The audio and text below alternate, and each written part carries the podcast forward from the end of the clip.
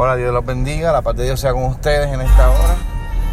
Le pido ¿verdad, al Señor que sea bendiciéndolos en todo lo que emprendan y en todo lo que hagan. Haga por aquí Pastor Evangelista Silifagosto de la iglesia eh, a Jesucristo que sea la gloria en Colombia, para Barranquillas y en Puerto Rico el Ministerio Profético de Restauración, Pozo de Salvación. Estamos empezando en Carolina, Dios me los bendiga y me los guarde en nombre de eso.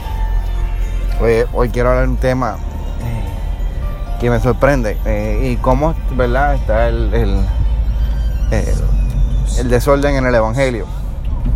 Y esto, este mensaje más, va más dirigido a los, a los ministros que, que, ¿verdad? Y a las personas que en algún momento ocupaban alguna posición en el Evangelio, ¿verdad? Y quiero hablar sobre eso.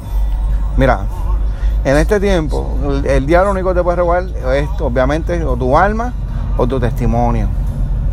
Mira, yo te voy a dar un consejo, ¿verdad? Eh, de amigo a amigo, pastor a pastor, como quieras llamarlo.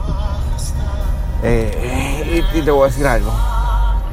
Si tu vida no está bien delante del Señor, si tú eres una persona que estás casada y, y, y vienes adulterio, no te pares en el altar a predicar ni a estar diciendo nada. Porque ninguno de esos actos te van a salvar.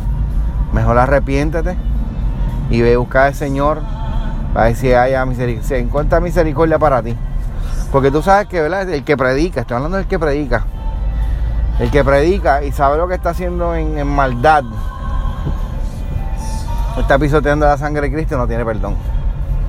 Así que, pobrecito de ti, hermano y hermana, si estás predicando sabiendo que estás mal.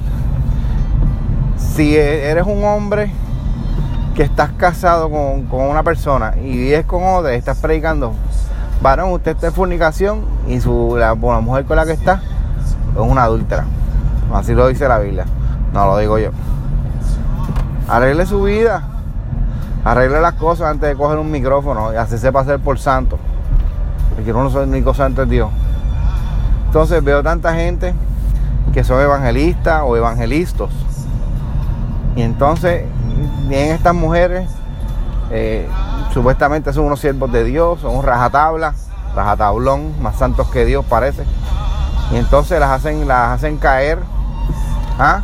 y después que la, las hacen caer, eh, que les destruyen la vida, entonces van eh, con, con la historia del perdón. Y después se apartan también ellos. Muy feo eso. Mejor antes de hacer caer a una persona, sepárese de ella, no sea tan charlatán. La realidad es que nosotros vamos a tener que dar cuenta en algún momento. Mira, todos fallamos. Yo fallé en algún momento. Y hice cosas mal en algún momento. Pero prefiero en estos tiempos no hacer lo malo. Porque eventualmente eso te alcanza. Oye, te alcanza, se apodera de ti de una manera que, después de ahí no hay quien te saque. Porque te acostumbras y no, no quieres despegarte de eso. La Biblia dice, ¿verdad? Que busque a Jehová mientras pueda ser hallado. Dice que sus pensamientos son más altos que nuestros pensamientos y sus caminos más altos que nosotros. Busquemos del Señor. Los que están en el Evangelio, andan por ahí desordenados, arreglen sus vidas. Porque el Señor te va a llamar a la cuenta. Puede engañar a quien sea, pero ya no lo va a engañar. Así que haz lo que tengas que hacer, Señor, que hacer. Cambia tu vida, endereza tus pasos para que no venga un mal sobre ti. Así que hermano y hermana que escucha, arrepiéntase, busca al Señor. Porque si usted va con un corazón arrepentido, el Señor le hace misericordia y le perdona. Pero si usted se queda ahí como que nada está pasando, lamentablemente el enemigo se lo va a llevar. Así que yo sé que esto es un mensajito fuerte, que era sacar esto, pero es tiempo de confrontar la iglesia. Dios me lo bendiga.